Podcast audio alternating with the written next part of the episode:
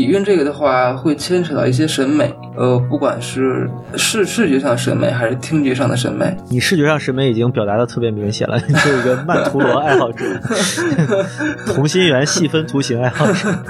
嗯，我之前一直说过一句话：，但凡你能把古典给回放好的，你的流行一定不会太差。哦，对，在此基础上，我会多多少少为这个人生所优化一些。These things have got to be. 哎，我我问一个特好奇的事儿，就是如果用现在的技术实现那个声音难吗？还是说基本不可能，呃，实现那种声音是没有问题的，但是 卖不掉？说呢？对对对，可以可以可以可以这样说。我没想到你这个理念其实最终还是落在性价比上，这个真的让我挺吃惊的。因为其实，在产品层面愿意跟我们聊的人很多，但说自己的产品有性价比，在这个行业里面，有时候是一种近乎自杀的行为。就是说，我要做一个平民化的东西对。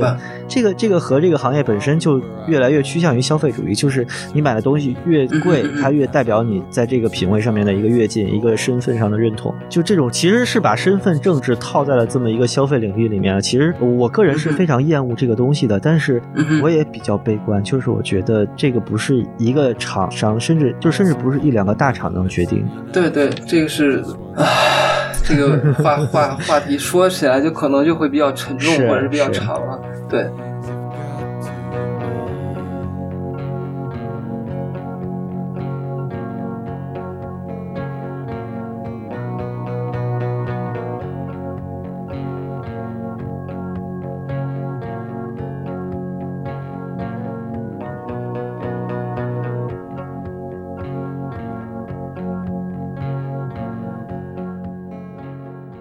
OK，各位听众，大家好，欢迎收听本期的声波飞行员，我是孟获。这一期呢，我请来了一位，呃，其实对于我来说挺陌生的嘉宾，因为我跟他其实没有说过多少话。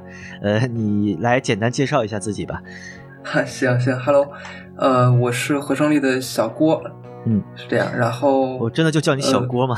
啊，可以可以，没有问题。就是因为我觉得音响圈里边，其实大家怎么样也都会有一个 ID 吧，就是呃，和声力这个品牌之外，比如说具体到制作人的时候，一般大家管你叫的 ID 是什么？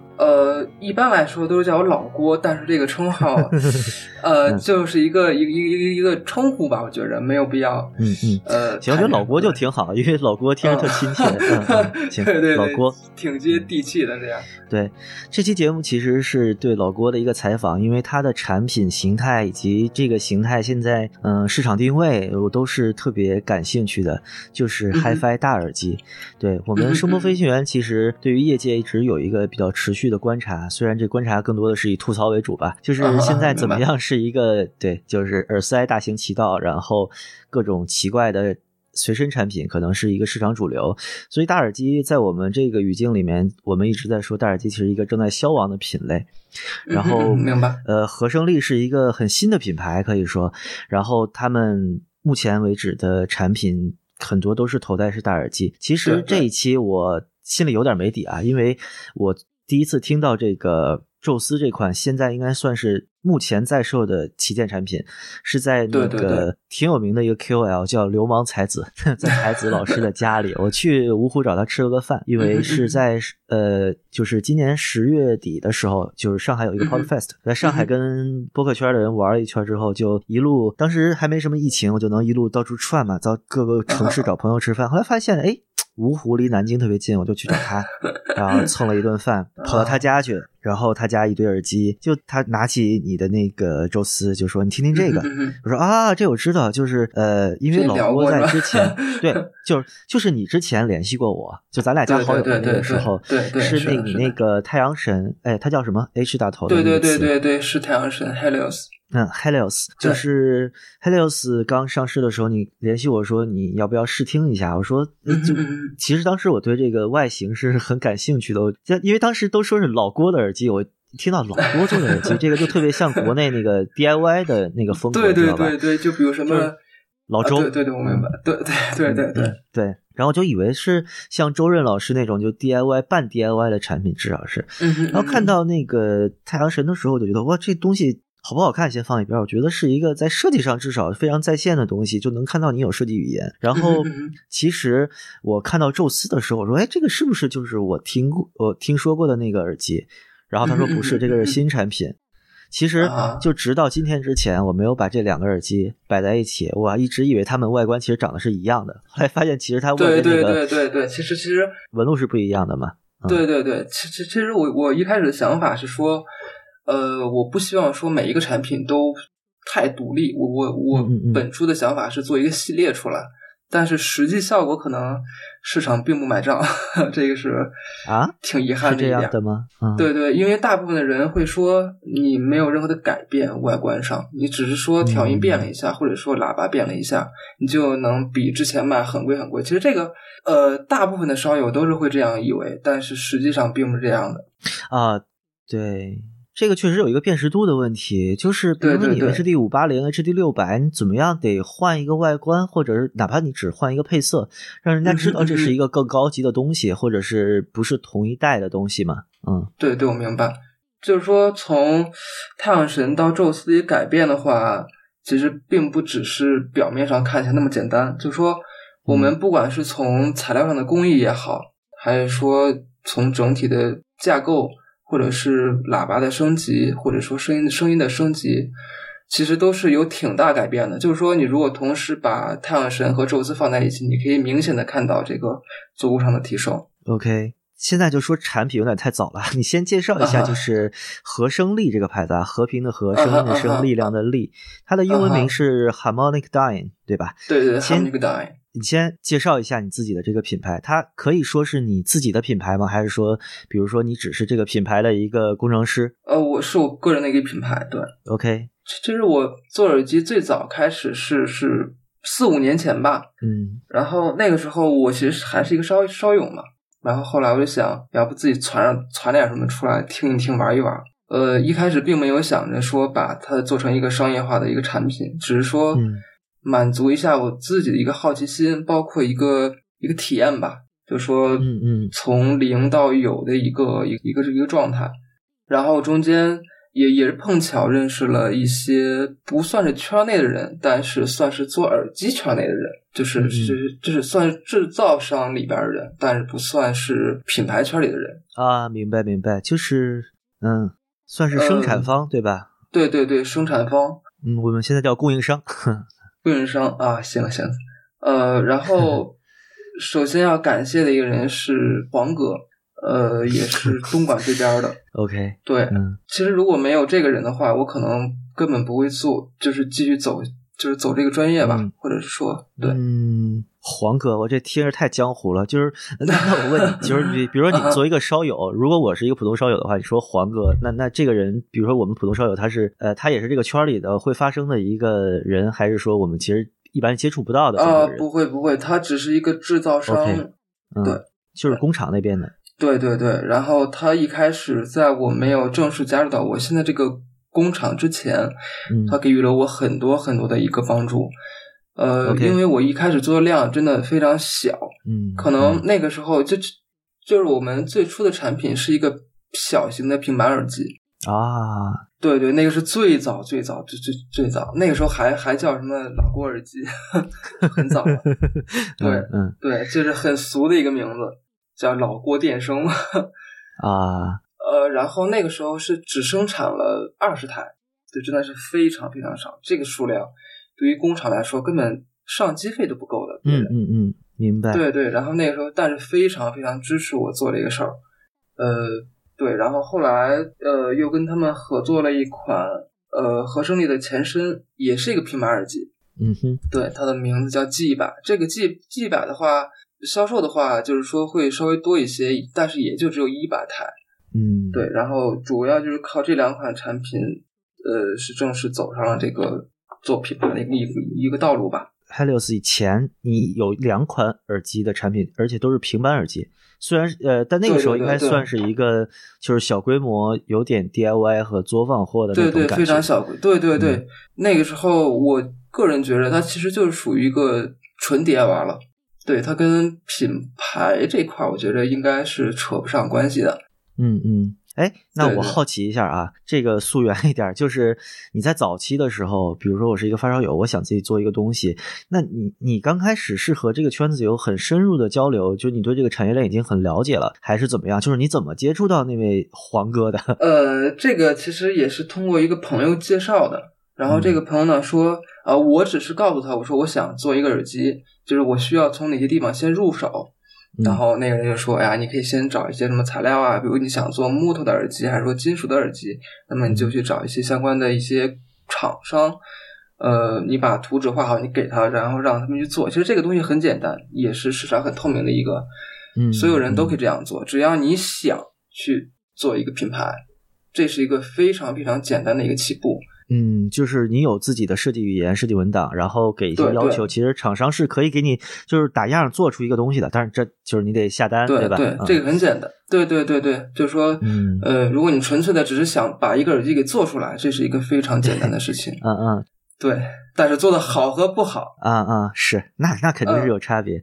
就是这个 让我想起了之前那个我们采访一个自媒体叫选耳机，不知道你知不知道啊？他们写耳机测评的，就他们那个自己出了一个耳机是和成都的那个水月雨合作的。当时我就跟他们说说你们这个做耳机的方式特别像自费出书，就是你你等于其实刚刚开始那几个也是一个自费出书的状态，对吧？就是我把稿子给了出版社，然后我给你钱，然后大概给你一个设计，然后其实就反正我 cover 所有费用嘛，你可以就是按照我的要求来做一个东西出来。嗯对对对就是这个还是那个前那个 Helios 时代的事情。对对对对对。嗯嗯然后呃，创立这个合生力开始是因为我现在正好也认识了一个新的厂商，然后现在也是我们这边就全员加入到这个厂商里边了。你看那怎么说？这个黄哥现在不是合生力的主要供应商了吗？黄哥出去哦，了。是之 啊不不不不，因为他们那边主要的业务呃不是耳机这块儿，对，是话筒这块儿所以他们那边也也会比较忙。对对对。呃，后来就是他们那边实在是抽不出时间帮我做一些东西，对，所以后来我们就说着，哎，就要要要要不要不就先这样也行。OK，就等于是找到了新的供应商。嗯呃，也不能是说找到新的供应商，就是说我们现在呃是正式加入了这个厂商，对、啊我们呃严格意义上来说是属于这个厂商旗下的一款产品，一个品牌。嗯，这厂商我方便问是哪个吗？或者说啊，可以可以，克莱登东莞的，啊，OK，我我不了解。对对，嗯嗯，他们他们主要的商品是什么方向的？哦，戴尔也有，然后塞子也有。这个我们主要现在是以这个这个厂商呢是主要是以呃代工为为主，嗯嗯，它像是那种就是有很多个子品牌的那种，对吧？就它也可以给其他的品牌代工，对对对对然后自己也有品牌。对对对，是这样。然后他们的子品牌未来也是我我在做，然后大概年后吧，啊年后会有，对对会有。这属于就是爱好者做了几个不错的产品，成功进圈，属于被大厂算是收编了。嗯嗯，大概是这样吧。，OK，那可以说说就是宙斯这款耳机吧，因为我听过了，嗯嗯我个人就是对它的印象，呃，我的感觉是啊，首先它非常的不不 DIY。就我我刚开始对于老郭耳机这个牌子的印象，就可能跟呃其他的 DIY 耳机，就淘宝和闲鱼上大量的那种拿成熟动圈单元加自己做的壳子拼成的那么一个玩具类型的耳机，就他们很可能有非常好的素质，但是调音上面你没法指望它有一个很圆熟或者是很。成那个产品形态的一个状态，就那些东西其嗯实，呃，我花钱体验过一些，我觉得你其实是有几率可以听到很不错、超出价位几倍素质的声音的，但是或多或少都会有 DIY 产品带来的问题。但是，呃，宙斯给我的感觉就已经是，就我不能说你在你那个价位上有绝对出众的素质，但是你的那个声音表达真的，以及和产品的这个外观啊、手感啊整体体验真的非常完整了。可能我唯一不太喜欢的就是线，你当时当时当时他配的那款应该是升级线，对，然后稍微有一点不便吧，那个线就呃对，这个都不重要，反正就是呃，我觉得它已经是一个特别成熟的商品，我甚至觉得比我刚开始听到那个奥迪兹的时候，因为奥迪兹当嗯年刚进中国有能买到的时候，它其实那个产品还是打磨的比较糙的，就各个地方有一些呃加工上瑕疵啊、调节的不便啊之类的。但是我觉得，呃，宙斯至少给我看来是一个非常成熟的它整体的舒适度、整体的手感，以及它外观那种特别强烈的。就是我看到了，我就知道哦，是这个东西的那种感觉是很直接的，对对，这个辨识度会比较高。对，就大厂大厂，呃 稍微啊，没有没有没有，你别别闹别闹。嗯嗯，呃，你觉得宙斯这个东西，你自己给一个评价，就它在什么地方你觉得是特别满意的？它在你心目中大概是一个什么地位？你觉得已经做到当前的价位的最好了吗？或者怎么样？呃，我不能说宙斯在当前的价位一定是最好的，但是我觉着它在我的心里一定是这个价位的呃可选择之一之一吧。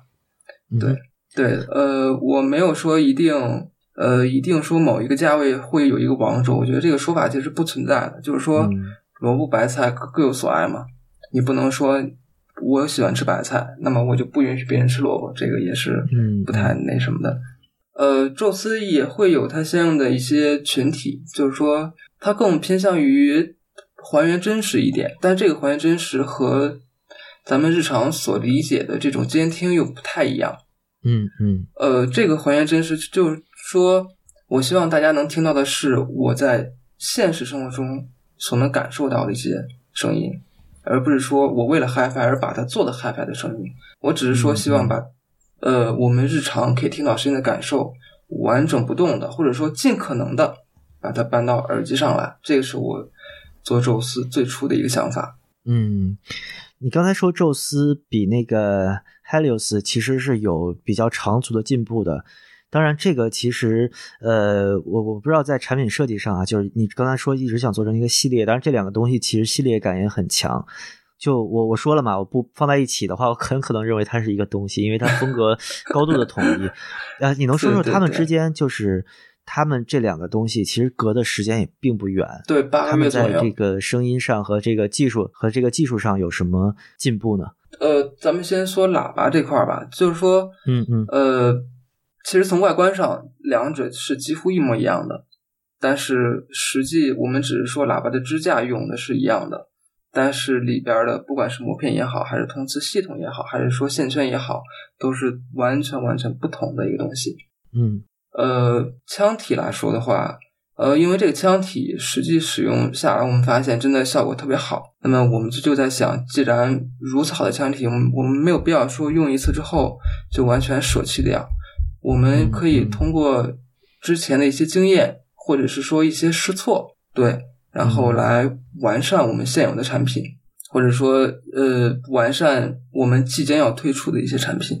所以就是说，从从外观上，或者说从这个呃结构上，我们呃跟之前的会或者或者是说非常相似吧。我们主要是想把呃更多的一些时间或者是说精力放在声音声音上，这个是是一开始做宙斯的一个一个嗯嗯，这个嗯我那我就说这你合生力这个品牌到目前为止这两个商业呃算是正式的商品级的产品，就是他他们对于我来说最直观和最简单的记忆，可能也是对绝大多数烧友对于这个品牌的认识，就是你的外观。呃，这个这个我嗯个人很难说我喜欢或者不喜欢，我只能说它辨识度非嗯常强。然后我把这个东西贴到我们听众群里面，其实也是非常两极的反应。一种说这东西太过度设计了啊，就是怎么这么繁复？就呃，合声力的两个，不管是 Helios 还是宙斯，它的那个呃嗯耳机外腔体的那个半开放的金属网，其实是。有一点像曼陀罗那样的，就是一个圆形，然后里面有非常细分的那种那个孔洞嘛，对吧？然后就当时就觉得，哇，这东西太不 DIY 了，或者说这这东西加工难度好高，为什么你要做这么，呃，就是虽然设计语言很强烈，但很可能是第一是它加工难度做起来很麻烦，第二是呃很可嗯能就就有的人会很不喜欢这种这种样子，因为它看起来很很很怎么说，就怎么说很晕，或者是就是很、很有就是很有那种太太太宗教感，对，繁复嘛，臃肿啊，或者怎么样？对对对，对，甚至甚至我们有一个不太政治正确的说法，可能叫清真耳机，就是看着特别像穆斯林那个清真寺里边那些图画，就因为清真寺就清真寺它的东西都画的特别满嘛，特别密，就你那个稍微有一点密孔的那么一个感觉。对你你是怎么来解释你的设计语言呃，这个其实我们一开始设计语言主要是想往这个巴洛克上去靠，因？OK，因为整个产品的命名也是以希腊神话嗯，呃为命名的，所以其实从某种程度上来说，这两者是是有关联的。嗯，嗯文艺复兴耳机啊对对对对，，Renaissance。嗯，但但是他给我的风格感觉更洛可可，就是那种有点有点就欧洲土豪的感觉，就 特别特别细腻，嗯，我我明白明白，嗯，很满的一个设计。就是对，就是说，呃，还还有另外一个原因，就是说我希望它做到一些差异化，嗯嗯，因为现在市场上太多产品，太多产品，你真的我都不知道是谁做的，甚至嗯。于说撕掉品牌，我认为都是一一个人做的，OK，所以呃，单说产品吧，就是说你如果没有差异化的话，呃，尤其对于一个新品牌来说是很难走下去的。嗯，这个倒是，我看到一个产品，因为我没有听过，我第一印象一定是我的视觉如何。如果又是一个新品牌，我如果记不到它的一些点的话，我觉得我可能不会再关注这个耳机第二次了。嗯，所所以这个两个耳机的侧面板以及它头梁的那些木头，其实完全是你个人的审美是吗？就是你是完全是这个两个产品的主要的设计人员。呃，对外观上是的，但但是呃，你说它是完全我的审美审美吗？它呃 也算是，也不算是，因为毕竟呃，我们的第一款产品，我一定要做一些不一样的东西出来。嗯对，呃，咱们待会儿就会聊到一些其他其他的一些产品，那个设计风格和这个完全完全不一样。啊，对对，那个咱们后边再说也可以。嗯，就是大厂的那个规模先不算啊，就和生力现在的这个主要的开发团队，除了你之外，还有就还有几个人，大概是一个多大的团队？呃，我们整个团队是有二十个人左右，加那上已经很多了呀，对对，挺挺大的，对，挺大的。嗯然后再加上，呃，如果算上工人的话，工人我们这边还有十几个，差不多三十号，对，差不多三十多号人这样。嗯嗯，其实那已经是一个算是中等规模的耳机厂了。我觉得就 HiFi 厂里面，对，对这这个规模已经算是挺挺不小的了。对对对，因为我们现在主要的业务还是以代工为主嘛。嗯嗯啊，所以合生力也是有代工的单子的嘛，就是有代工的项目的。对对，是有的，是有的。OK 啊哦，行，那还挺意外的，哼，因为我一个新进品牌，可能你你的主要的精力，嗯，就是代工，可能也是你们主要的一个收入来源嘛。我觉得，对对对对对，嗯，那我们可以进第二趴，就是你为什么选择做大耳机？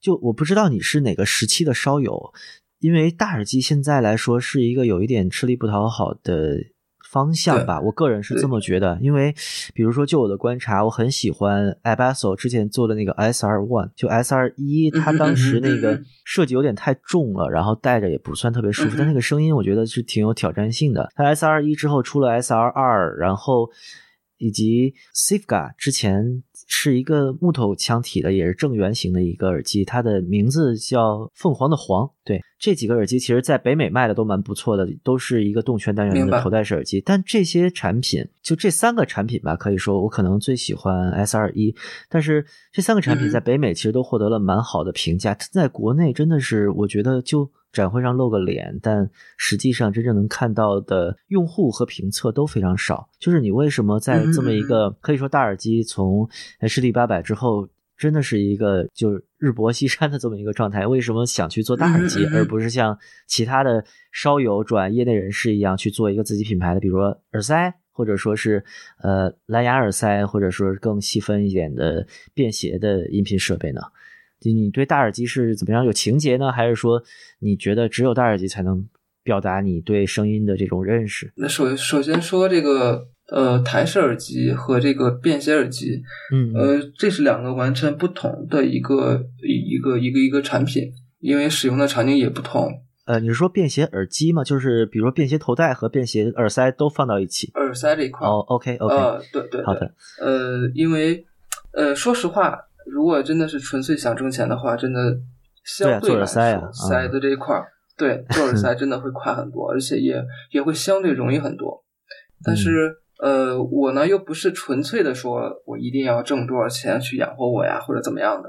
嗯我我我一切的前提就是我真的是喜欢这个，特别特别特别喜欢这个。然后自己呢又对大耳机特别感兴趣，因为呃从发烧到现在，差不多满打满算有十一年，对，差不多啊嗯11年从高中的时候就开始了，啊，对减一下啊，二零二一年减十一，所以是 二零一零年。那你跟我开始的差不对多，我应该是玩嗯，我应该是零八零九年买的第一个算是 HiFi 耳机啊，所以那时候你在上高中、嗯嗯，啊，行啊，对对，那那时候我十六岁，啊，记那真是小锅，那真是小锅，比我小，比我小不少。OK，好，继续，继续，继续。嗯，就是你，你那个时候呃就是一个喜欢大耳机、头戴式耳机的人，然后到现在都没有变对我，对对，我当时第一个耳机是 D D T 八六零，啊，印象特别深哇。对，那呃，个从那个头梁非常容易就是断的东西。反正当时就觉得听完那个，哇，就是感觉真的不一样。嗯呃，后来也陆陆续续玩过一些耳塞什么的，但始终找不到那种感觉。然后也一直对大耳这这块儿，呃，你说有情节吧，它肯定是有情节的，但是单纯从声音的角度来说，我觉得还是大耳的声音会更靠谱一些，相对来说嗯更靠谱一些。对嗯，我之前完全没有跟你聊过和声力是一个什么规模、怎么运作的呃厂家。现在我听，其实嗯，你也算是依附在就东莞啊、广东内、广东省内有几个这个集中性的这种音频产品的集散地。其实我们也跟之前呃就产业链内部的人。做过节目，就他对我们说的是，其实，在那个业内有非常多的这种行业杂志，甚至你都不用就如果你想做一个耳塞品牌的话，你给出品牌 logo，然后有大把的方案去给你对选。对对对对嗯对。但是大耳机是不是就不是这么一个状况？呃，大耳机很难做到一个什么，这这是我给你很多很多方案，然后你自己去挑选，这个几乎是不可能的。呃，大部分来说是，比如说别人找我们代工的话，就是他可以有很多方案，就是说，呃，他可以是以他们现有的方案来给我们，然后我们去加工，嗯或者是说完全让我们自己去设计，或者是说他自己提出一个声音方案，然后我们这边来做，我们解决一些材料务求，包括加工务求。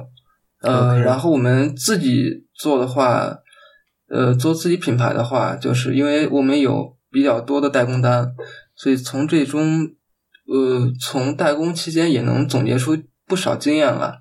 嗯嗯对，这个是我们一个比对对比较大的一个优势。还有一个就是说我个人是学音乐这块儿的，古典音乐的，所以、啊呃，对对对，这个还是呃相对来说吧，对，会会会多一些自己的理解吧。嗯，大耳机开发起来是不是一个比较漫长周期的项目呢？就比如说，我就单问一个具体的东西吧，就是宙斯嗯这个东西从立项到真正搬出产品来上市销售，大概要经历多久？因为宙斯和太阳神其实同时立项的，嗯嗯，OK，呃，这其实一高一低是吧同时立项，对对对对对，之前就有想过这个问题，呃，然后全部加到一起，大概花了一年半的时间。那还好啊，我觉得。呃，对对，这个时间上并没有大家想的说呃非常非常长，但是总体的一年半做一款大耳机，呃，也是精挑细磨了很多很多很多。其实宙斯，我第一次看到它是在北美的一个评测，就是呃，如果你看 YouTube 上面耳机评测上面，应该排名第一的吧，或前三，反正至少是那个 Z Reviews，、嗯就是那个头顶戴着一个鱼眼镜头，然后不断的在说脏话的一个耳机发烧友。对，他在那个 Harmonic Dine Zeus，然后他给他的评价是 God of Thunder，就是虽然这个人说话比较夸张了啊，但是但是就他对这个中国的 DIY 耳机其实。呃，不是，不不能这么说，就是中国产的 DIY 耳机和中国品牌的一些头戴式耳机，其实评价一直很高。就这个我，我我我不能说它是彩虹屁，或者它是一个收了钱的 QOL，它其实骂一些东西骂的也很狠的。然后嗯他给宙斯当时的评价，我觉得也算是非常不错了。就但是怎么说呢？我就有一个疑惑，就这个疑惑其实不只针对和声力，就是很多中国的这些头戴式耳机，可能更多的现在是销往欧洲和北美，就是你对于海外的代理会更重视一点，但是在国内可能就。没有投入那么大的宣发的力度，嗯，这个是你们的一个考量吗？还是说现在市场确实就是这样？呃，其其实我们国内国外是都下了挺大功夫的，并不是说嗯我们会偏向于哪边儿。呃，我们首先希望是别人知道我们有这个品牌，有这个产品，所以前期力度的话可能会比较大。呃，不存在于说非常偏向于哪边儿，但你如果说非常偏，呃，一定就是说一定要说，呃，找一个偏向的话，我觉得还是国外这块儿的比例会大一些。嗯，我就不管你前期投入了，那你直接说销售状况吧。就比如宙斯在国外卖了几成，在国内卖了几成？呃，国外大概卖到目前为止大概有六成，对，国 OK 有四。啊，那那这个比例还蛮健康的。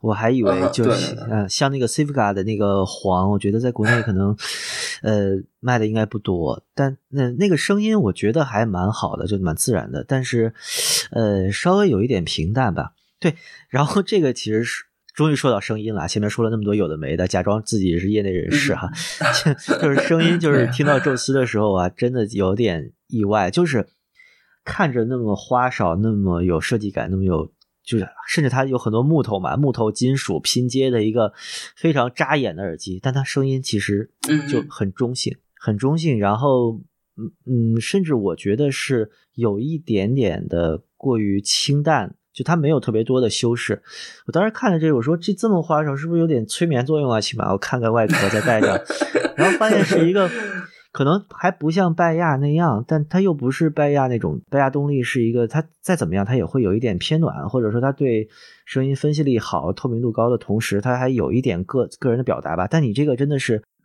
真的是很中性，我可以说。然后我用它听流行音乐，我就觉得有一点提不起劲儿，因为我我个人是一个歌德粉丝。当然，当然这个可能好多好多耳机爱好者，如果你不喜欢歌德的话，你就不认可他那个风格。但是就是我听的音乐可能更多的是歌德那种表达是更起劲儿的。然后宙斯给我的感觉就是，呃，他真的是很适合听纯器乐，但是呃，就他跟你的外观差距实在太大了。你怎么解释？就你 你是不是这个就是你对于声音的理解呢？呃，首先声音跟外观，我觉得没有没有没有太大的关联。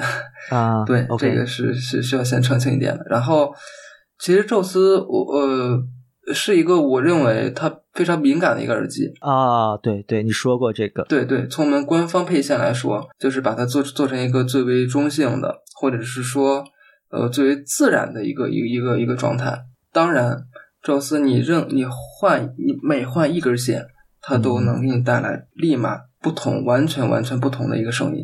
嗯呃，包括我们前期在设计宙斯的时候就想过一个问题，就是说我们不能说是为了做耳机而去做耳机，我们要给这个耳机做一些所谓的附加的一些属性，就是说我们希望大家可以把这个耳机给玩起来，玩是一个很重要的一件事儿，包括我们玩嗯 HiFi 都都全都是在玩，就是说宙斯是一个。呃，通过你自己的一个折腾，不管是换线也好，还是换耳罩也好，是完全可以达到一个你自己完全完全属于你自己的一个声音，就完全自己喜欢的一个声音。宙斯是可以完全达到的。嗯，但是如果你这个单元对于线材或者前端过于敏感的话，就就换，比如说换个耳放，换个驱动条件，嗯，甚至换个线，就声音完全不一样。那这个哦，我就我会觉得这个耳机有点就就稍微有点麻烦，就是你很难把握它。你觉得它是一个就过于百变怪的这么一个声音？呃，这个你怎么看？就是你觉得它里边不应该注入一点你自己的表达，或者有一点坚固的东西吗？就像歌德那样，可能我怎么换，它驱动条件变了，但它那个是。热情或者它那个周频的高密度始终是不变的，但宙斯因为我没有那么长时间的听过啊，但就我问你的理念层面的东西，嗯，就你觉得不应该有一个更强烈的怎么说个人风格，或者说嗯哼，宙斯的生理是不会变的，这个是肯定，这个是毋庸置疑的。嗯就是说，呃，改变的只有说是自己的一些偏好上的问题。可以说大概是这样这这这怎么描述？就是哎呀，我这强行做类比可能不对，就是相机本体不变，但是你可以改一些滤镜啊之类的。对对对对，大概是这个意思。我有一个问题啊，其实之前很好奇，但你其实前面已经某种程度上解答了，就是为什么你去做动圈耳机而不是平板耳机？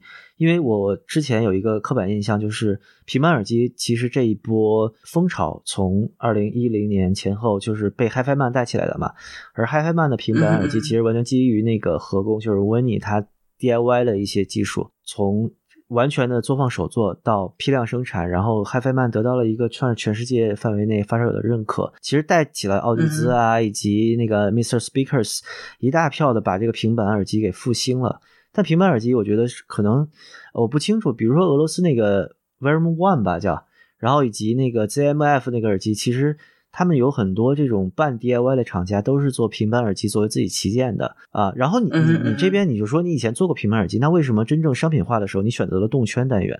呃，我个人觉着啊，首先说这个技术来说，是是是上个世纪就有的一些一些老的技术，对。呃，可能这个时间就是说近些年这个技术可能是发生了一些所谓的革新，嗯。或者说，从一些材料上来说，发发生了一些革革新，所以才使得这个技术，呃，又又被大家重新给用起来。嗯，或者是说，它肯定多多少少是会带有一些噱头的啊。对，这个是这这是肯定的。你指的噱头就是平板平板技术现在被炒得这么热，或者几乎对，因为大家不懂这个，几乎成为一个主流。对对对，因为。在前几年，大家对于平板真的是非常陌生，甚至于很多人觉得这是一个很新很新的一个新技术。啊，其实对对对，所以他们对就大部分的人，尤其是刚发烧的一些新的发烧友来说，他们真的是很愿意尝试。嗯，所以大部分的厂商看中了这一点，就是说这波风潮，不管未来怎么样，但是我现在我要把它做出来。OK，呃，然后这个动圈的话。从声音层面上来说，我觉得还是相对来说会更加自然一些。这个和我们最初呃立立项的时候对声音的一个表述的，才使得我们决定这个系列用的是动圈单元吧。嗯，对对对，就是动圈单元给我的感觉啊，因为我我作为发烧友，其实见证了就是从一零年前后。到现在，其实我觉得商品耳机大量的是采用的动圈单元、动圈的成型方案。就其实低端的耳机是进步，是比高端的 HiFi 耳机，我不能说大很多，但是就这个跨越是非常明显的。就是。低端耳机经历了一个可能从五十块音质到五百块音质的这么一个蜕变。现在你在电脑城，当然这个业态好像基本没有啊，就是你买一个任何一个厂家的三四百块钱，甚至两三百块钱的动圈耳机，它可能能给你十年前不差于十年前一千块钱左右耳机的这么一个素质。甚至我觉得以前的什么八八零啊，跟放到现在一个随便一个品牌的耳机，可能都能打个有来有回，也就是风格上面有一些差异。对。但是，明白这个这个里面，其实我觉得也不是我觉得，就是我们的观察更多的来自于就是动圈单元这个技术的一个成熟，就它是一个非常成型的方案。就甚至为什么国内很多 DIY 耳机那么多，就是因为它会吹嘘，比如说我拿到了极致的单元，我拿到了歌德的单元，这些都是成型单元，我放到壳子里，对不对？然后给你简单的 所谓的三炮调一下音，接上线就响了。这个东西的门槛是非常低，对，就是呃。和声力这个动圈单元，你觉得？因为我不了解，它是一个曾经，比如说大厂用来做代工的成型方案吗？还是说你们真的是从非常初期就开始开发的？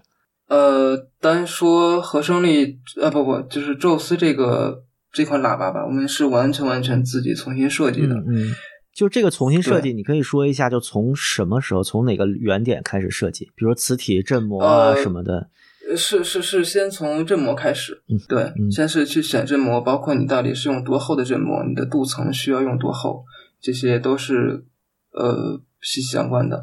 呃，再往后就是包括这个磁铁，你到底是用就是多大的磁铁，或者是多强度的磁铁，包括这个线圈你是用什么材质，包括整个的呃胶水你是怎么贴合，包括你的贴合位置怎么样，这些都是直接相关的。嗯嗯。开发一个动圈单元，让人现在就总有那种吃力不讨好的感觉，就是 因为因为大量的商品成品的存在嘛。就是你有没有担心，比如说你开发了一个可能声音反而没有人家的成型单元好，然后你整个成本投进去了，对对对，这个是这个是一个很大很大的一个可能性。啊，哇，所以你是承认这个的是吧？啊 对就是很多做很多动圈真的是呃和你一开始的预计可能完全是相反的，或者是说没有达到你预想的一些设设计，嗯嗯这些都都是会存在的。只有说不断的去试错，嗯，我觉得这其实做耳机呃有门槛吗，我觉得当然有门槛。呃，但是你说的门槛很高吗？又不会很高。嗯呃，就是我不希望把它说的特别神圣或者怎么样的嗯，其实都是不断试错的一个过程。嗯最后总结出来一套属于自己自就属于自己的一个经验吧。嗯嗯，你觉得就开发到现在就遇到的门槛最高的事情是什么？不一定是声音上的，比如说甚至呃嗯原材料啊，或者某一个加工细节啊，就这个给你最大，你觉得目前为止踩过最大的坑是什么呃，材料工艺这块儿，？OK，嗯，是是框架还是腔体还是什么呃，木头这一块儿还好，主要是金属这块儿的，就说啊？有些时候你想做一些特殊的处理的时候，可能是做做不了的，嗯，所以也就对。OK，还有一些就是，其实我我我我一直跟大家所说的一句话就就就是，我不希望把我们吹嘘的呃多么高大上。其实做耳机行业，我觉得从某种方面来说，很像做手机。嗯嗯对，大部分我们所选的一些材料，不管是膜片材料也好，还是你的线圈也好，都不完全呃，不能说完全吧，大部分都是材料厂商在做。嗯，你只是提出需求，我有一个需求之后，真正的材料研发不属于我们自己研发，啊，是属于材料厂研发，因为我们没有这个能力去研发一款新的材料。嗯嗯嗯，对对这就是罗永浩说的，大家都是方案整合商。对对对对，其实这个我觉得没有太大问题。这样说不，我觉得就没有我们问题。只是说就现代制造业就是嗯这样的，其实分工社会嘛，就对对对你不可能从从零开始做，从挖沙子开始做芯片，这是不可能的。从 二氧化硅开始做芯片，对 你还得发明光刻机，对怎么怎么可能？大家都是一个合作的状态，对对对对，这个很正常。嗯嗯嗯，真真正的所谓技术研发这一块，我觉得应该是属于最前端的这帮人，嗯哼，是属于材料厂商的。嗯，对。但我觉得你已经把一个单元分开设计，比如线圈、磁体什么，你都要做一个精准嗯的，比如排列组合的试错，或者说按照你的性能要求做一个，比如说你打样几十个单元去挑选一个最好的。呃，这个我觉得就至少已经摆脱 DIY 那个级别了，就是我买一批嗯单元过来嗯嗯嗯，OK，嗯这个单元素质很好，好，我以它为基础做一个耳机。那那那那这样这样肯这样肯定不行了。说说宙斯现在的状况吧，就他也作为你们的嗯哼旗舰有一段时间了，他现在卖出去了多少？这个你方便说吗？我们可以说一个大概的数量级就行。呃，可以可以，呃，就是从十一月份上市到现在，我们第一批已经是全部卖完了，嗯对，大概有五五百台这样。嗯，然啊，后第二批的话，大概在二月初四号或者二月五号可以做，可以可以发货。嗯对，然后也差不多已经预定了一半儿多了。嗯，对。呃，我我是不知道这个现在头戴式大耳是个什么状况啊？就五百台在这个业内算是一个什么样的规模呢？算中中型规模，还是算也已经比较大了？呃，应该不算比较大，应该就是一个呃中小型吧，我觉得，嗯甚甚至于说是一个小型规规模。对，嗯，但我觉得五百台应该怎么着比 Verm One 或者就是美国或者欧洲那些偏 DIY 的平板耳机应该多挺多的了，他们应该都是一个小三位呃数，。他们其实卖的更更多一些，哦对，他们在国外卖的非常非常非常好，嗯，非常好。对，可能就是国内这边对这个品牌不太了解，是的，是的，是的，那个完全买不到，因为它是乌克兰 DIY 的厂商，这个嗯，对对对对，是一个完全一个手做。对。那那像什么，比如说北美的什么 Monoprice 啊，那些大厂，其实它代工也大量在中国嘛。你们你们的生产和他们那种厂商有什么不一样吗？就你们是一个规模的厂家吗？啊、呃，就比如我们的代工，我们有很多国外的客户，包括英国的，这些哪每个地方全都有，甚至于某一个国外的品牌全线产品都是我们在代工，哦，而且卖的还挺贵的。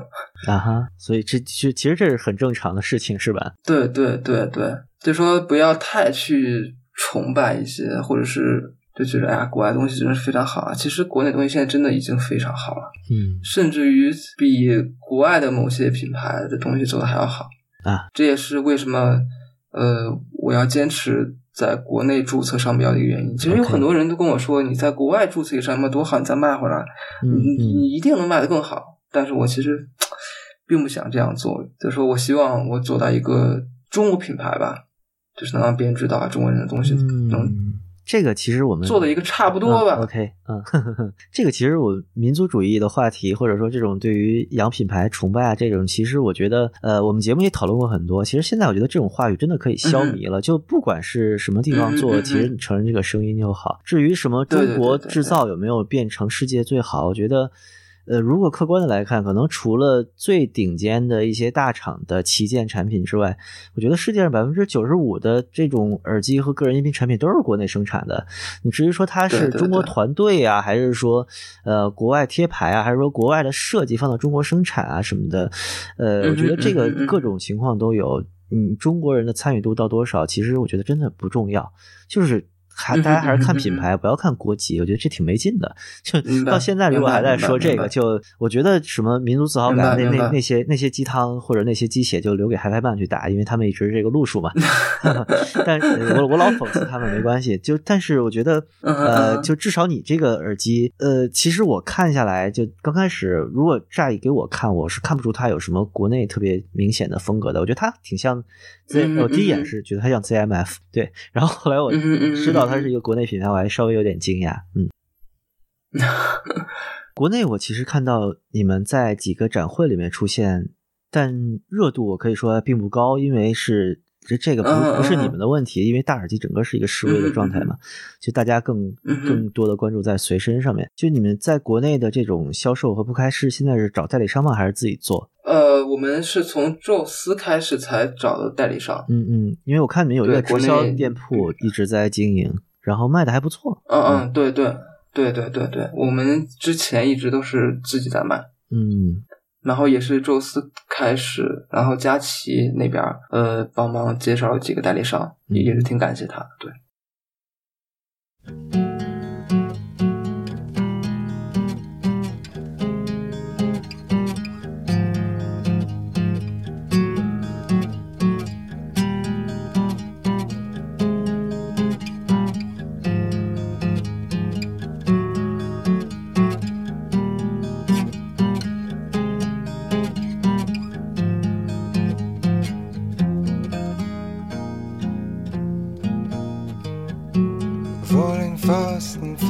free. You look to find a friend. Falling fast and falling free.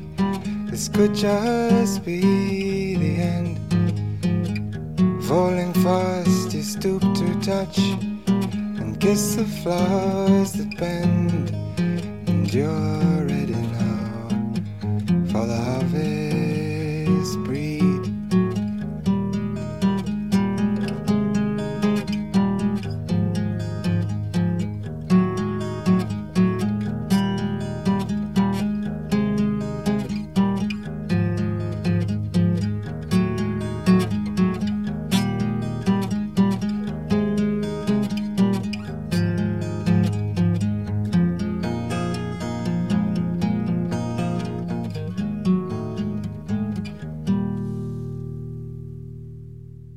就其实你也是一个从发烧友，然后变成了一个算是从业人员的这么一个经历嘛。嗯呃，我特别好奇，就我我认识一个新嘉宾，经常会问他这个，就是你觉得在你嗯发烧生涯里面，你觉得你最喜欢的耳机，或者说对你最重要的那一个耳机是什么？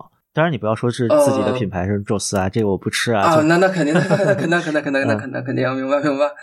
呃，对我来说，我觉着对我最重要的一个耳机是半压的 T 一代。OK，哇，对对，这个耳机，呃，哪怕放到现在，对于我来说，它依然是一个非常非常好的一个耳机，嗯，你现在还在用吗？还在用。嗯，T 一代应该是我在二零一一年左右，一零一零一年，就它刚出的时候就听到了。对对，一零一一一年那会儿有了。对，嗯，但我第一次听它应该是无 Audio 的一个胆机推的。那个时候其实对于驱动 HD 八百和 T 一，大家都都还没有太多心得吧？就反正什么怪声都听过啊。你嗯嗯你现在这个也是一个你心目中的耳机的标杆是吗？对，因为我是把它呃改了一下，改成拔插的。啊，改了母座换一下线。，OK，对对对，嗯呃，我依然觉得这是一个非常非常好的耳机。当然万呃有一个什么所谓的版本版本号的区别，这个、嗯呃会有的，对对，确实会有的。通过我所听到的一些，比如说呃两千号以内的，或者是说万元号以内的，包括万元号以外的，声音确实会有一些差别。这个我不确定到底是因为厂家刻意这样做的，还是说还是因为耳罩的塌陷程度不同。耳机老化程度不同所带来的影响。嗯，T 一一代的那个版本的声音差别肯定不只是耳罩，那它单元里面肯定不一样的，对。而且它外显其实都能看出来，它的工艺有差别的。但是就是我我我的我们台另一个主播地下丝巾老师，他有一个一千二百多号的一，他买了那个之后，那个一直是他的主力耳机到现在。然后我借来听过一次，哦，那个真的让我很惊讶，因为我嗯是从来没有听过就声音立体感那么强烈，它的空间感那么强烈，就那么那么对的架构特别特别的精细的一个耳机。呃，我我在我在平板或者是哪怕幺二六六那种非常非常就重型的声音面前，我都没有那个感觉。对，就是 T 一对于我来说，我觉得它音乐的流畅嗯性和框架感真的是非常好。是，它甚至于让我感觉我我我是像一个指挥位一样，哦，就是嗯这种感觉，就是每个乐器它在哪个地方，它应该发出什么样的音色，嗯整个的音乐流畅性非常非常好。嗯，那说一个让你伤心的事儿吧，就是 T 三代，你听完了 是不是超伤心？我我真的是我我特意为了 T 三代去了广州的展会，就是为了去听。哦惊了吧？呃，我不，我首先不确定这个声音到底是不是被别人所认可，但是我自己确实会多多少少吧，会有一些失望。嗯哼。这不是多多嗯少少的吧？我觉得你你你要是真的很喜欢一代，对对，就就你真的喜欢很喜欢一代的时候，你二代应该已经稍微有点失望了。二代，对对对对，我个人是一个二代玩家，就我真的是不听劝买了二代，因为我不爱改耳机，我就觉得改什么改就对吧？然后二代又能换线，我就想我买一个换了个线，我能比你一代差多少？后来真的是啪啪打脸，就特别特别难过。对二代 T 一我听了一年，我努力的寻找它的好，我也知道它哪儿好，嗯嗯嗯对吧？嗯就但是后来还是。就就真是不能忍它那个又厚又糊又拖沓的声音，后来我就卖掉了。然后三代我真的是，唉，就三呃三代就是确实没事，你可以说的狠一点啊。我们这我们这节目随便喷的可狠。这就是说，如果如果如果如如果按正常来说的话，它它确实是让我真的很失望。嗯，OK，对，如果从产品上来说的话，它可能确实也是解决了一些所谓难推的问题。啊，好好，对对，它它确实好，相对来来说要更好出声一点吧。嗯嗯我我我只能这样理理解了。嗯，理解万岁，嗯、一个理解万岁的理解万岁嗯。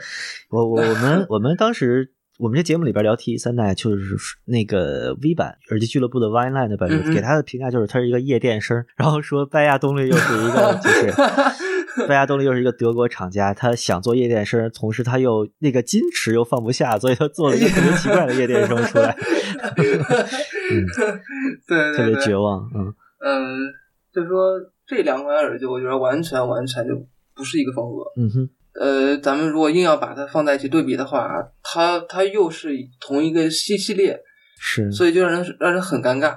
对，嗯，行，不说 T T 真的太让人伤心了。就这个这个旗舰算是纠缠了我们十年，但它就就是大家都很喜欢它的样子，但它一直在退步，就谁都拦不住。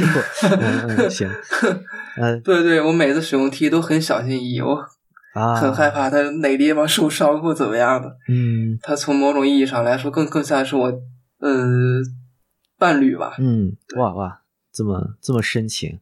你你那一支是多少 号的？就你改了最常用的那一支？呃，我我这个是九九千多号的。就是 T 一，它那个材质外面有一个黑色的圈儿，你知道吧？就是金属圈儿里边有一个黑色的塑料圈儿，它它的那个手感有点像 ThinkPad 的那个外壳。就是我朋友借给我那一只，因为它是一千多号，已经很老了，就它那个外壳其实开始有一点粘粘手、粘油了。就是那个材质我非常不爽。就为什么我没有买一代 T 一？就是那个亲肤油，就是它喷了那种材质的塑料，它会容易老化，五年之后它肯定会沾指纹，又粘灰，我就特别不爽。后来现在我就。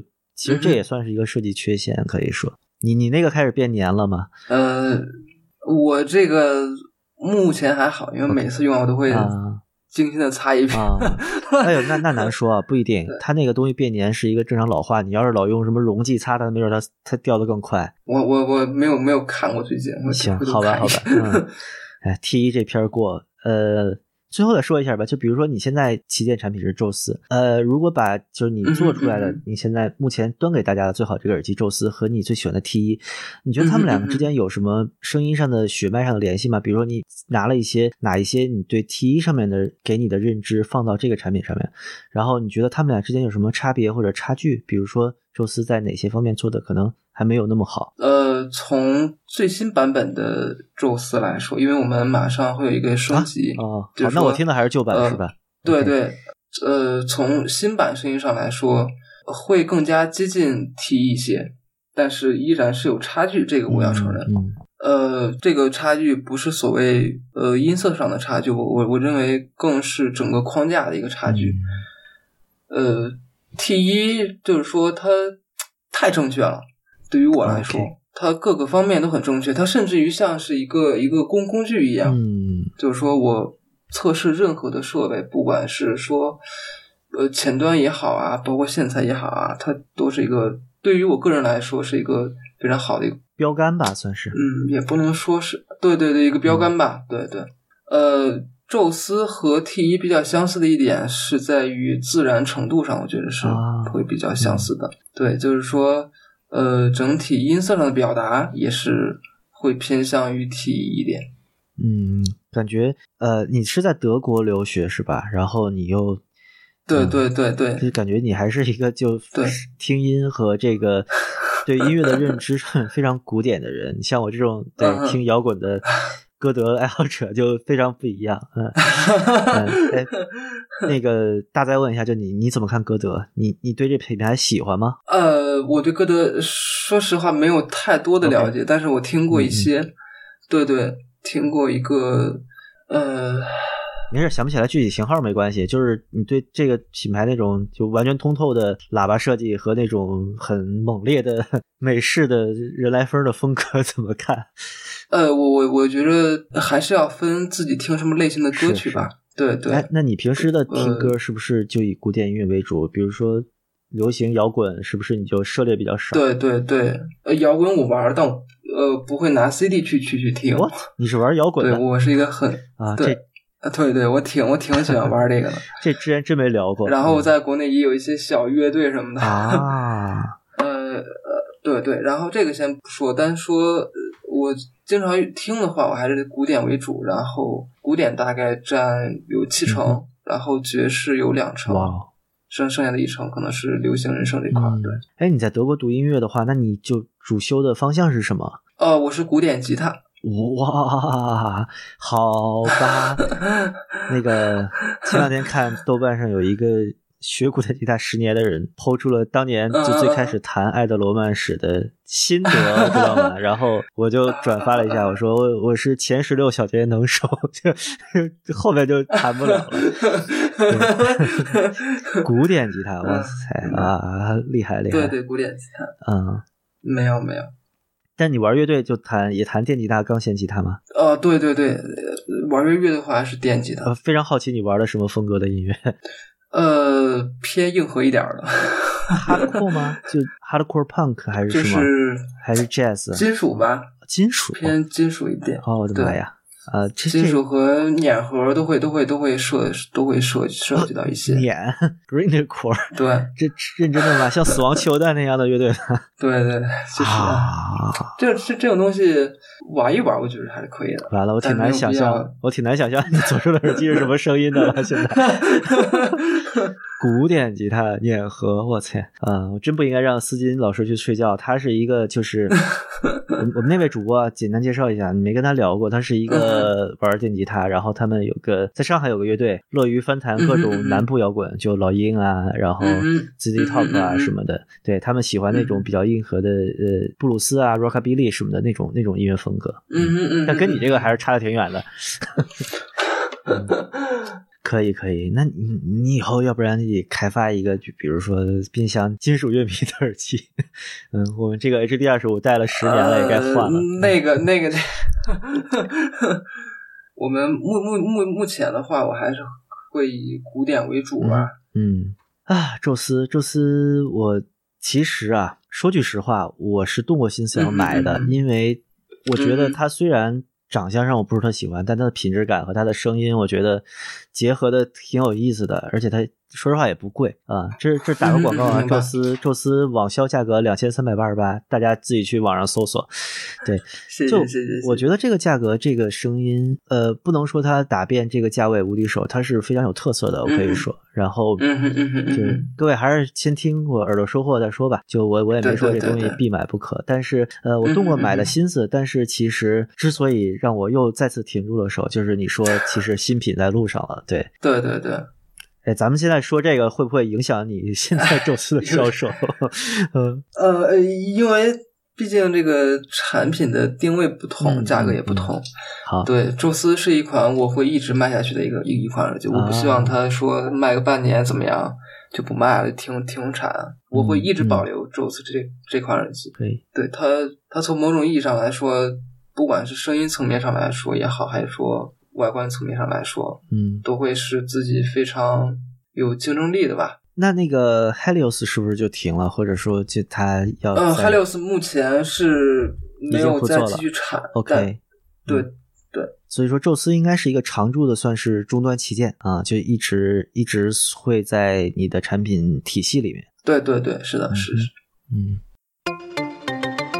呃，新品就给我们画个饼吧。其实这个我就是最好奇的，因为就我我要买就买新的了啊。然后就就明白明白明白。嗯呃，新品的话是这样，就是说我们未来有大概年底吧，对，二零二一年的年底这块儿会有一款七零的，国内的器材厂商经常用一些呃挺不着调的体系，比如说星座啊，比如说一些很奇怪的体系来命名。就我特别奇怪，就宙斯已经是你一个终端旗舰了，就宙斯已经是希腊主神了，你这呃高端旗舰叫啥？我们五零系列是以希腊神话为命名，嗯后边的话是一个完全的新的系列。OK 就是说七零这块儿的话，会有一个完全新的啊，你这个五零七零是指那个振膜尺寸吗？，对对对对，振膜尺寸，所以新的那个是一个七十毫米直径的振膜，对对对，七十毫米的。哇，感呃觉，这款这款喇叭的话，就是完全完全，不管是从喇叭支架也好，所有的东西完全是我们自己独家开模做的。嗯，你吹一下这个新喇叭呗，就是它到底有多牛？因为七十毫米喇叭真的可以说对控制力是非常强的考验了，算。对对对，这个呃，我这个人不太喜不太会，对对，怎么去吹嘘一些一些一些一些。不不，你你可以的，你不要在节目里这么矜持，因为咱俩私聊的时候，你已经说的我挺挺好奇了，就就差预定了，是吧？对，呃，单从声音上来说吧，呃，嗯七零完全是一个新的一个一个一个一个层次吧，就是、呃，你从宙斯换换到七零系列，是可以很明显的感觉到，或者是说一耳朵能感觉到一些提升的。嗯，七十毫米振膜应该是，比如说，呃，索尼会有一索尼的索索对对对索尼对有一款，索尼的那个 Z 七好像是七十毫米，然后 Z 一 R 我还真不知道是多少。就是这个尺寸的振膜，比如说索尼那个 Z 七就就是一个挺失败的产品嘛，就这么大的振膜其实是一个挺难驾驭的东西。它对于它对于前端的控制力的要求，主要是一般都会比较变态。呃，嗯你们这个系列是定位是什么样？比如说灵敏度如何，阻抗如何？它大概是匹配什么样的器材？呃，我们目前是有两款七零，嗯哼，呃，一款七零是做限量版的，呃，是三百欧，然后啊一款是走大货的一个版本是六十四欧。对三百欧算是高足某某种程度上一个复兴了，就好久没有见到三百欧耳机了。嗯哼嗯哼，对，它三百欧那个是完全是我们呃能代表我们目前最高的水平。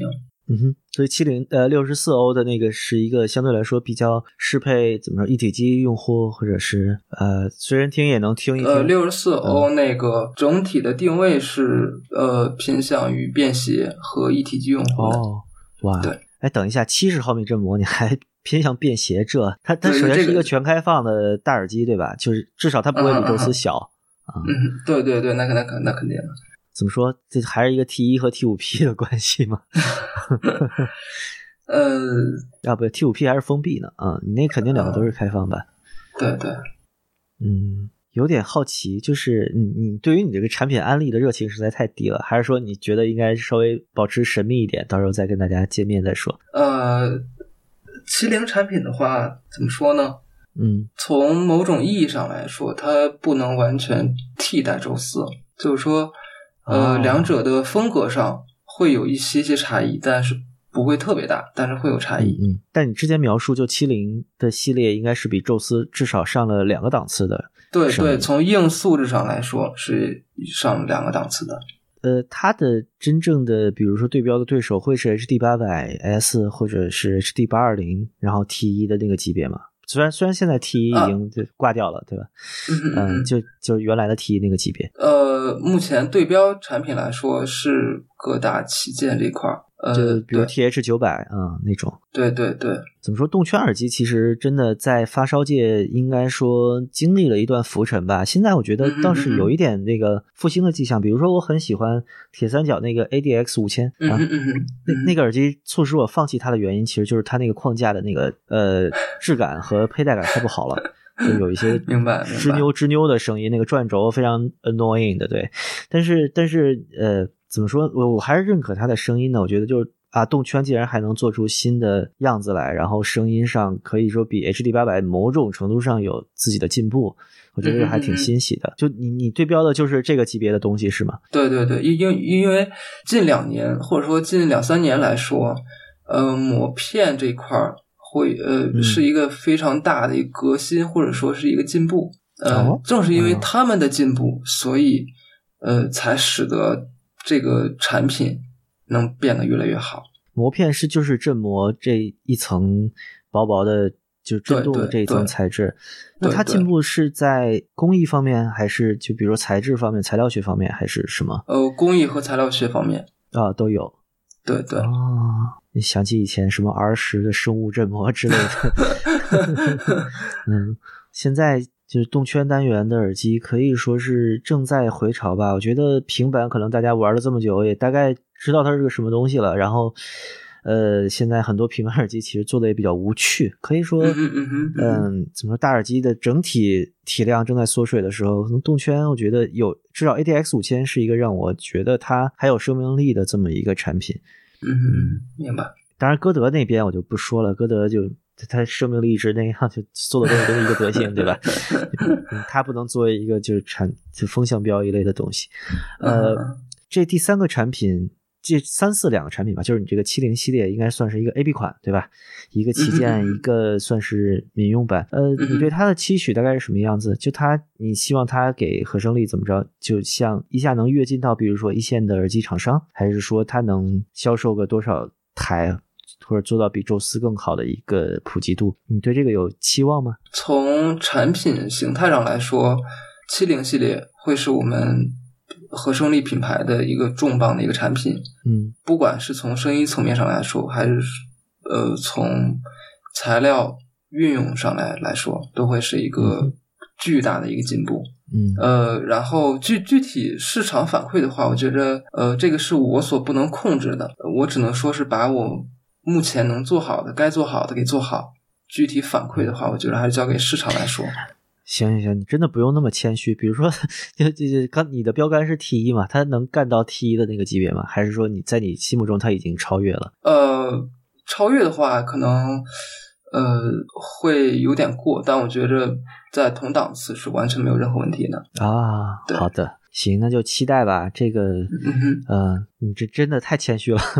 没有没有没有，我也不知道你是不是谦虚，因为这个东西其实现在大家都没有见过嘛。但是嗯嗯我见过好多自信爆棚爆棚的这种业内人士，就会指点江山的。你你你这样真的很难很难卖好东西，你需要一个销售监销售总监。明白明白。不，你不觉得就是国内现在其实各种营销，就会吹牛和会用话术是一个特别重要的事情吗？呃，首先我需要说一点，就是说，呃，我确实最最起码从目前来说，我的主业就是说靠这个吃饭的，还不是以耳耳机为主。明白？对对对，呃，耳机相对于于我来说还是一个副业，我不喜我并不指望这个到底能挣多少钱或怎么样的，但是肯定是需要盈利的。嗯哼，是任何人也不可能做一个赔本的买卖。呃，在有盈利的情况下，我希望做到的是尽可能的把一些价格优势给做起来，或者说做一些东西嗯普及给、给给用户。对，嗯这个是一些一些想法。呃，而不是说我一定要做，就是做一个。呃，或者是宣称我自己到底，哎呀，能把那些大厂啊全部干翻啊，或怎么样的？因为这些嗯大厂之所以能活到现在，一定是有底蕴的。如果国内厂商或者是国外的其他的一些厂商随随便便把这些大厂给干掉了，我觉得这个也不现实，对吧？嗯。要不然这些大厂也有厂被干死的大厂，嗯，就是德国大师对吧？现在死 死的透透的，应该说，嗯、对对，就就就就是说，挺唏嘘的。呃其实，对这些大厂之所以能存活到现在，是一定有自己的价值所在的。嗯，刚才你说到底蕴啊，就这个事情嗯其实是很微妙的。就大量的国内厂商在说我们中国制造啊，或者说国内品牌已经达到了非常高的 level，或者我们已经给他们代工了，他们已经自己没有产品力了，对吧？在做我们的东西。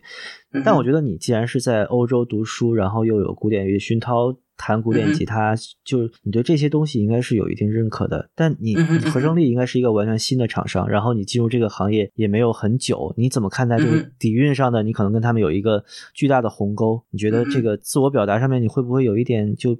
比如说像人效仿或者学习的感觉，或者你觉得底蕴这个东西应该怎么来慢慢的累积？呃，底蕴这个的话，会牵扯到一些审美，呃，不管是视视觉上的审美，还是听觉上的审美，都会有一些差距吧。你视觉上审美已经表达的特别明显了，你是一个曼陀罗爱好者，同心圆细分图形爱好者。嗯，从声音层面上来说，嗯因为其实国外的这个这个氛围上来说，听古典的反而会更多一些。是。嗯对就特别是国外的发烧友，他大量的购买这种价格的设备，其实都是为了服务于古典音乐的嘛。对对对，包括一些音乐会啊什么的，在现实生活当中都会是非常非常多的人。但是国内的话，相对来说，呃，了解古典乐就是喜欢听古典乐这块人来说，会相对少一些。嗯更多的还是以流行为主，或者是一些民谣啊之类的嗯，人声向的为为主吧。你有想过为这个去妥协一下，或者说迎合一下，就比如说流行向的调音吗？或者说，比如说现在的这种录音，比如压缩器都特别狠，对吧？响度战争特别严重，就拉进那个 DAW 都是一方块的那种波形。你有没有想过，就是为他们去优化一下，比如说你的耳机的频响啊，或者是它的表现形式，让它更听起来更大众一点？你有这个考量吗？呃，我之前一直说过一句话，就就是说，但凡你能把古典给回放好的，你的流行一定不会太差。哦，对，在此基础上，我会多多少少为这个人生所优化一些。嗯，就觉得做好了最复杂的那个，简单的应该就得心应手的那种感觉。对对对对，相对来说是这样。好吧，我觉得当然这个值得探讨的更多，比如说呃，V 版经常我们另外一个老烧的嘉宾经常说 acoustic 录音的问题，以及响度战争的问题，其实他对于器材的要求有一些就很个性化的东西。当然，这个可能对于制作一个器材来说，你很难做到面面俱到，这有点求全责备了。但是，呃，就你的目标其实一直是古典音乐，并没有变过，就至少未来的呃产品是这样的。这个东西怎么说呢？就是说我甚至于觉得宙斯在目前的最新版本的状态下，我觉得听人声也是我心目中比较好的一个状态。嗯哼，对，哎，那你除了 T 一之外，有没有就是比较喜欢的其他的耳机？比如说你在听另外一个比较流行或者是摇滚音乐的时候，你会放下 T 一，带起另外一个东西？你有这么一个耳机吗？就第二顺序的喜欢，或者说换一个风格上面你也很喜欢的东西呃，可能还是拜亚家的八八零。？What？老对，啊就是单行字和双行字版本的八八零，包哦括粉红色版本的八八零。明白明白，那那个声音非常老派了啊，嗯，然后很很有个性。呃，那个声音我真觉得，尤其是从空气感上，这个单这一个指标来说是非常非常顶尖的，嗯哪怕放到现在，哇，哎，我我问一个特好奇的事儿，就是如果用现在的技术实现那个声音难吗？还是说基本不可能？呃，实现那种声音是没有问题的，但是 卖不掉说呢？对对对，可以可以可以可以这样说，嗯因为它它它其实从硬素质上来说，确实差现在耳机差挺多的，嗯嗯但是从从某一些味道上来说，或者是从单一的某一项指标上来说，它确实是做的非常好。嗯呃，但是整体结构来说的话，它确实和现在在产的一些耳机会有一些差距。嗯这个可能就是一个取向问题，我我个人觉得。嗯，用现代技术实现那种老的声音其实不难，呃，或者说可以实现。哦，这个这个我还挺可以实现，对对，这是可以实现的。哇，那我觉得，那现在如果厂商开个窍做一些老爷车出来，对吧？虽然你性能肯定不如跑车，但但你有那个年代的味道，我觉得很 OK 啊。这这这个会是一个新方向，我觉得。哇，啊，这嗯这个真的很很期待，哼，如果有机会可以可以跟你聊聊这个东西的可行性，嗯行行行，好嘞好嘞，可以，没问题。嗯，从来没有这么想过。因为从从这个技术形态来来讲，呃，所有的技术都是往越来越好的方向发发发展。嗯你一旦一个技术你更成熟之后，你再去做之前那些东西，真的就很好做。就比如你弹琴，你一开始弹了一些很很简单的一些曲子，爱德罗曼史，当你的技术 嗯，对，当你的技术成型之后，你再去回弹这些东西，其实相对来说真的是会容易很多。啊，是，但是你不觉得这个你这个观点是不是太线性、太进步主义了？就是一切一定是向好发展的，但 somehow 现在你看很多的耳机，你可以说它技技术上并没有退步，但它就没有老耳机那种味道了。这种味道，声音上是吧不？是就就这种味道和这种对于老耳机的怀念是单纯发烧友的一个情节，就其实它没有技术上的意义呢？还是说就真的是有一个审美的变迁？就是现在的耳机确实没有以前的那种韵味，或者说以前的一种精髓了。我觉着应该是以主要是以市场为看待的嗯。这些人，就是说市场需要什么耳机，因为他们要挣钱，他们需要把耳机给卖出去，这是很重要的一点。OK，呃，很多厂商都会呃迎合一些大众的审美和听感，是，对这个是没有，唉，怎怎么说呢，也也也算是一种无奈吧。但我觉得你既然说，比如你做耳机并不是一个主业，然后你又觉得这个真的是你爱好所做的东西，就甚至就这个东西其实特别好判断，就是如果你真的想赚钱的话，你就已经去做耳塞了，对吧？是吧？动圈 头戴式大耳机这个方向就这个方向就带着理想主义色彩。你你你后面的这个产品，你对它有一个什么期许？就可以说的虚一点儿，比如说它能达到一个什么高度？呃，对这个其实是有想过的，我是可能说一说一个比较大一点的话，嗯就是说，呃，其实我真的很喜欢这个行业，然后我也希望这个行业可以变好，但是你会发现，现在是不管任何产品也好，呃，不管是什么塞子也好，还是戴尔也好，还是前端设备也好，价格都在蹭蹭蹭的往上对涨，。是的啊，其实，其其实，呃，一块蛋糕到底是两个人分还是五个人分，真的不重要，重要的是这个蛋糕到底有多大。嗯我希望做到的是，呃，我一直说的就是 HiFi 平民化，我希望更多人可以听到它，嗯可以可以享用它。对，呃，就是说我希望把一些价格吧给往下拉一拉，或者说最起码我的产品不会有那么破天际的一个价格。但是那种以价论声的压力，或者说大量很多人，很多人，对对很多人，这是肯定的。就这种取向，你觉得不会对你有压力吗？就你一个小厂商，何德何能去改变这种反 有一点反制的状况？对，就说我我是没有任何能力去改变这个现状的。但是嗯如果所有人都不去做的话，那这个现状是会变得越来越差。OK，所以我愿意去去尽一份自己的绵薄之力吧，嗯，去做一些我自己所认为正正确的事情。我天呐，你这个你这个 flag 立的感觉，新耳机要叫普罗米修斯了啊！那开玩笑，开玩笑，你你继续。没有没有，我没想到你这个理念其实最终还是落在性价比上，这个真的让我挺吃惊的。因为其实，在产品层面愿意跟我们聊的人很多，但说自己的产品有性价比，在这个行业里面，有时候是一种近乎自杀的行为。就是说，我要做一个平民化的东西对。这个这个和这个行业本身就越来越趋向于消费主义，就是你买的东西越贵，嗯嗯嗯它越代表你在这个品味上面的一个跃进，一个身份上的认同。就玩一万块钱的人和玩四五万块钱设备的人，他其实不是一个 level 的，他们甚至不能对话。对嗯，对，就这种其实是把身份政治套在了这么一个消费领域里面。其实我个人是非常厌恶这个东西的，但是呃我也比较悲观，就是我觉得这个不是一个厂商，甚至就甚至不是一两个大厂能决定的。对对，这个是啊，这个话话话题说起来就可能就会比较沉重，或者是比较长了。嗯对，呃，这其实不是什么太太健康的一个一个一个一个做法吧。嗯，就你投入了一个其实状态很不健康的行业，你现在是想做，就是让它哎恢复健康的事情，感觉是什么？呃，当然，嗯就只只是一个理想化的一个一个状态。嗯嗯但是我我我肯定我知道我自己改变不了任何任何的一些现状的，但是我一直认为是产品为王。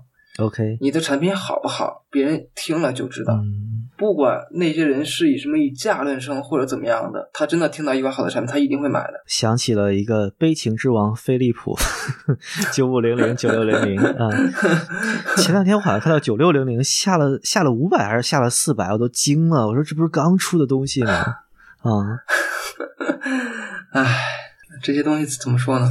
嗯，你有听过吧？你认可飞利浦的那个声音吗？我我对对，我挺认可他们家的。哦，OK，就其实呃，说了个稍微有点得罪人的话啊，就是呃嗯 i b a s o 嗯嗯那个 S R 一和 S R 二，当时我不是我很喜欢 S R 一，虽然它那个产品设计有有很多缺陷。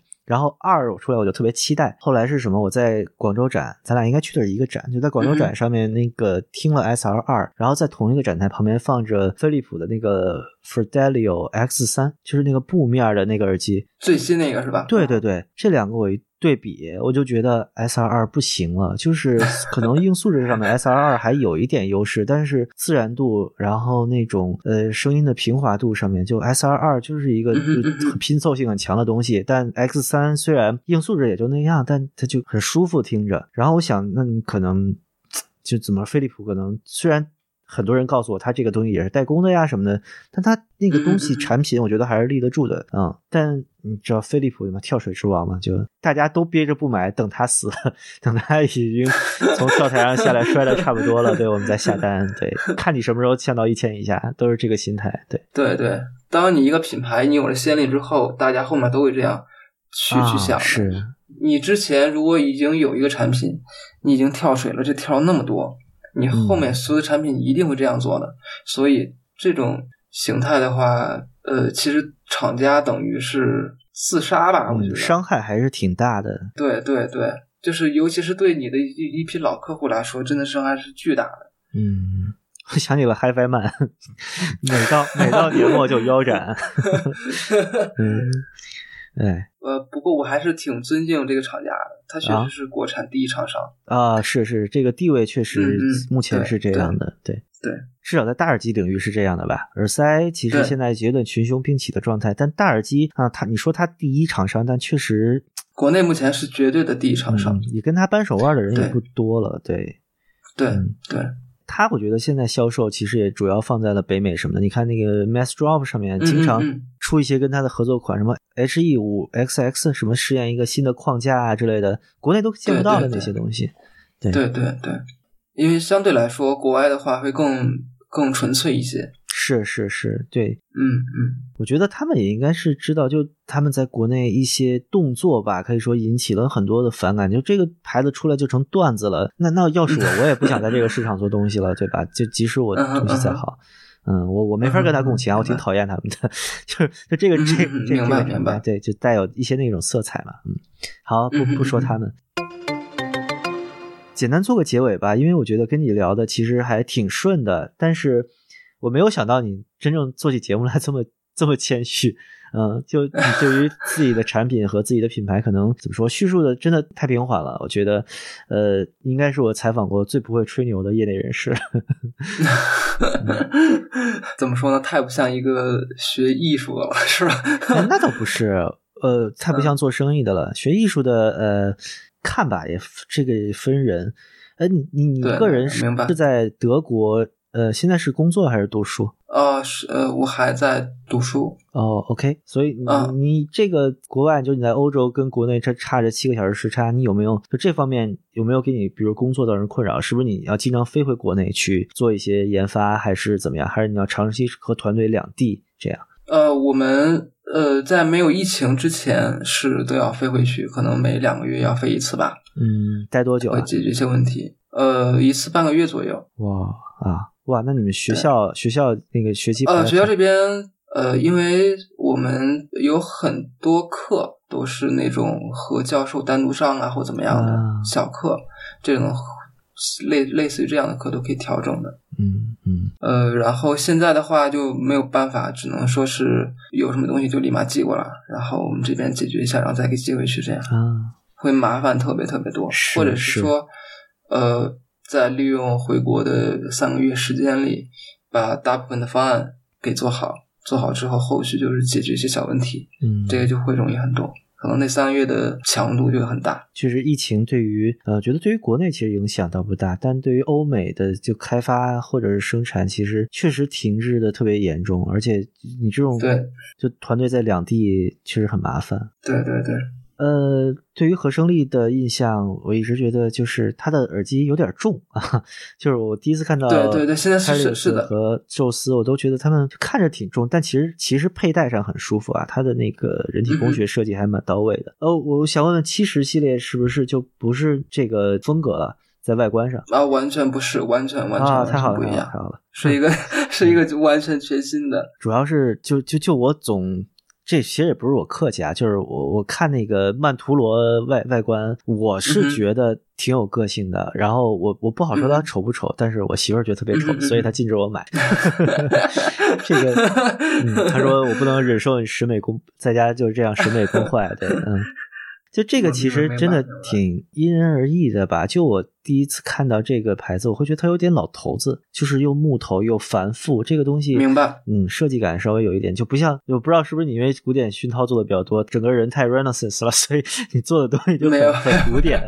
嗯，没有没有，就是呃，宙斯还是那句话，就是真的是为了差异化而做外观，嗯，就是完全嗯的差异化。所以它并不是一个本质的声音上的考量做成那样的，是吧？呃，对对对，就是这个从外观上来说是完全为了有一个差异化的一明白明白个选择。呃，另外就是说这个呃，宙斯对对于外观来说真的是两极化分立的，特别特别严重。真的喜欢的，就是说我就是为了这个外观买的，我不为了声音。讨厌的，真的讨厌的，就就就认为这个东西它道理什么特别像我什么我家里八十年代的老家具一样。有一点，这都真的不八十是这样的年代，这这这是老上海的家具，对，解放前的那种。嗯、，对对对对，大概是这意思。嗯，所以这个东西，因为差，因为审美嘛，还是差异化挺大的。是。现在大量的审美其实都是极简嘛，你看好多人说那个大家对动力那个 DT 幺九九零一一堆格嗯子，多少的图把地漏跟它放在一起，管它叫地漏但但你不会觉得它丑，因为它它那个排列就是一个特别简单简略的组合。对，对对，嗯整体性还是挺好的。行，就特别期待看到七零长什么样子，真的。就就我个人还还是一个颜控，啊我可以私私下发给你，我可以哦私私下发给你看一下。可以可以可以。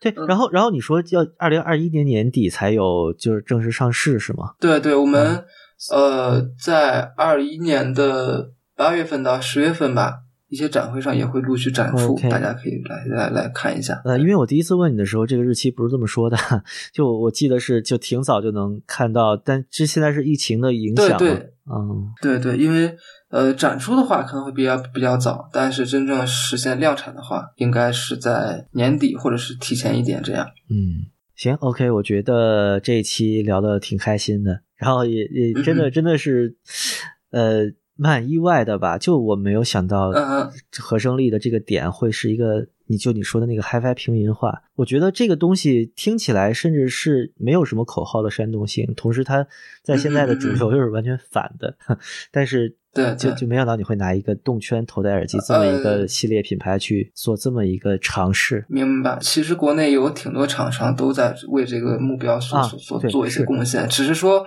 呃，可能他们的宣传力度呀，包括一些渠道没有建立好，嗯哼，他们只能说对。因为国内其实有很多比较好的厂商，就是因为没有渠道，哦，真的是有有有我所知道的就会有有一些有有挺多的吧。对嗯，嗨，就觉得大家都有各自的生存之道嘛。就其实，对对，嗯，现在其实我觉得还是最需要好产品，真的，任何时候都需要好产品对。现在大家都说这个领域反制，这个领域怎么样？这个领域有那么多的视频自媒体和就新出来的声音去批评这个行业。好多、好多发烧友会说，你们其实也是掐烂钱的，然后双方就开始打起嘴架来了。但你 语人这个口实，其实最终的原因就是你的行业里面反制的倾向太严重，商品的嗯性价比太离谱导致的。嗯，所以嗯，特别期待能看到一个，就也是我更喜欢的领域，就是头戴式戴耳机，能有一个有生命力的新品出现吧。好，谢谢谢谢